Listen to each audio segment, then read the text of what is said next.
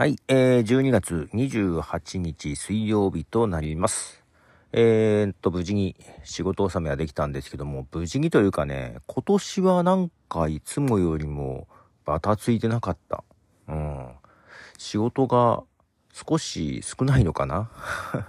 いつもはね、年末まで結構バタバタしてたんですけど、なんか今年変に余裕がありましてですね、まあ会社をしっかり大掃除してきたと、いつもよりもしてきた感じです。まあなんとか、もうあとは年内数日ですが、まあただ我が家はね、結構忙しいんですよ。こっから、こっからですよ。二人誕生日が控えてますし、はい。大掃除、家の大掃除もしなきゃいけないしと。で、ポッドキャストのこともありますが、えー、今日はですね、えー、2022年の私が選んだアルバム10枚の9枚目ですね。ナンバー9ですよ。あと今日と明日ではい、10枚全部発表しようと思います。なんか、改めて見てみると、なんだろう、自分と同年代の人が選びそうにないやつを選んでる感じがしますね。特に方角はですね。えー、ということで、まず今日は1曲目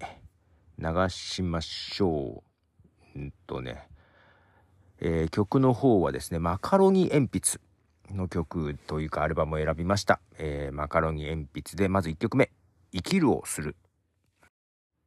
はい、えー、マカロニ鉛筆、生きるをするという曲です。生きるではなくて生きるをするというね。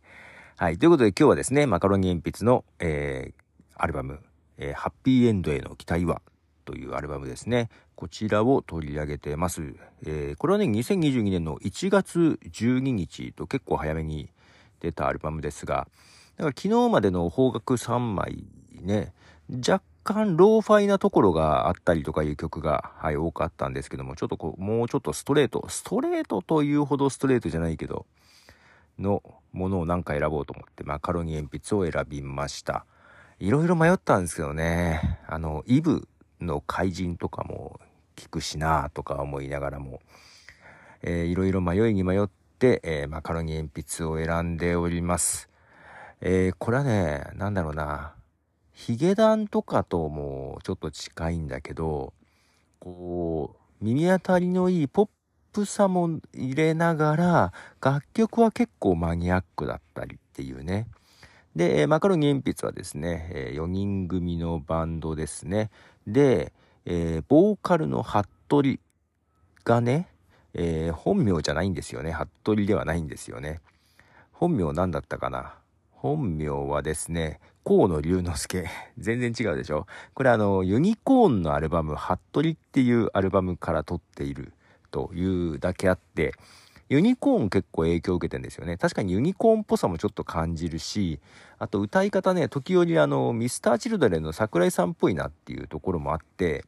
結構だから、えー、まあ今時今時今時してないというか、まだ結成としてはね、2012年からなんで10年ぐらいなんですけども、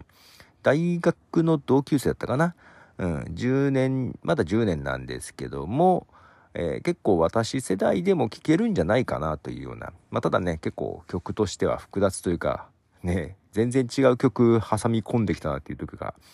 あったりもするというのは あるんですけどね。はい。ということで、えー、2曲目流したいと思います。えー、マカロニ鉛筆で何でもないよ。はい、えー、マカロニ鉛筆何でもないよという曲です。これシングルカットされたのは確か去年だったような気もしますが、はい。えー、まあ、今回のアルバムに入っていますということで、で、えー、とね、マカロニ鉛筆のね、なんだろうな、この曲、そう、アルバムの中でね、この曲何でもないよシングルカットされた曲だけど、この前の曲、あ、前と前、えー、トンツーっていう曲とワルツのレターっていう曲があるのね。特にトンツーの方なんだけど、こうアルバム最初聴いた時にね、まあ、トンツーが流れてきた時に、全然違うバンドかと思って、あれもうアルバム終わったとか思ったら、わかるね。この曲特に 全然違う感じなんですよ。まあ流さないですけども 代表曲とは言いにくいので流さないですけども、アルバムで聴くと、最初結構戸惑いましたね。全然違うんで。まあちょっと2回目以降は慣れましたけども。で、その次のワルツのレターっていう曲もちょっと雰囲気が違って、で、このシングルカット先行でされていた 曲が出てくるというね、なんかちょっとその辺も、まあ、すんなりはいかないぞっていう感じがね、あって、個人的にはすごく好きです。えー、次もう一曲流します。マカロニ鉛筆で、好きだったはずだった。はい、えー、マカロニ鉛筆で、好きだったはずだった。えー、好きだった、かっこはずだったというふうに書いてますね。はい。なんかこうストレートに好きだったじゃないくって かっこはずだったをつけるところが、えー、まあ、こういうのが多いんだよね。さっきの何でもないよっていう曲も、あの、ね、なんか、はっきりとしない男性の感じを歌いつつ、最後の方にね、えー、君が好きだってことは言わないのよ。君といる時の僕が好きだっていうのよね。で、私が個人的にストレートすぎるラブソングってあんまり好きじゃないっていうかピンとこないのよ。その、なんだろう。ストレートに言うのが恥ずかしいとかそういうんじゃなくって、えっ、ー、と、表現としてストレートすぎるとさ、なんかさ、まあ、芸がないというか、なんか、えー、好きだって言っても、ああ、まあそうねっていうね。なんかもう、もうちょっと、その、心の機微というかね そういうものの方が好きなので、まあ、その辺もこのマカロニ鉛筆が好きなところでもあるかなと。まあ、あとミスチルとか好きだったんでね、声質も似てるなっていう気もするので、えー、癖がちょっとあまりない、ストレートな感じの桜井さんみたいな感じで。なんかね、こう、最近っていうかこうずっと聞いてると桜井さんの歌声がちょっと癖が強いような気がしてきてまあこれぐらいの方がみたいなところもあるんですけども。いやいや聞くんですけどね。まだ聞くんだけどああけど最近の聞いてないね。うん。で、えー、そんなマカロニ鉛筆ね好きだったはずだったっていうね。はい。で、えー、最後もう一曲流そうと思いますまあ、結構ねこのサウンドもバンドサウンドっていう感じで、まあ、複雑な曲も多いんだけどね。あの結構いいかなと思います。4曲目です。マカロニ鉛筆で僕らが強く。